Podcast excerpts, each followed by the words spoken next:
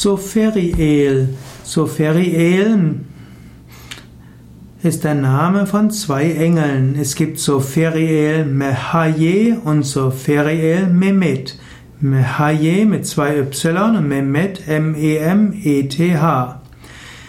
Soferiel Mehaye und Soferiel Mehmet gehören zu den höchsten Engeln der Merkaba. Es gibt dort acht höchste Engel. Und Soferiel Mehaye und Soferiel Mehmet kümmern sich um die Bücher über Leben und Tod. Die Merkaba-Mystik ist eine vorkabbalistische Strömung innerhalb der jüdischen Mystik. Man könnte sagen, diese Merkaba-Mystik äh, bezieht sich vom ersten vorchristlichen Jahrhundert bis zum zehnten Jahrhundert christlicher Zeitrechnung. Und dort gibt es viele Merkaba-Mystiker, die sich Gedanken gemacht haben über das Wesen Gottes. Eigentlich weniger Gedanken, sondern sie haben meditiert und tiefe Gotteserfahrungen gemacht.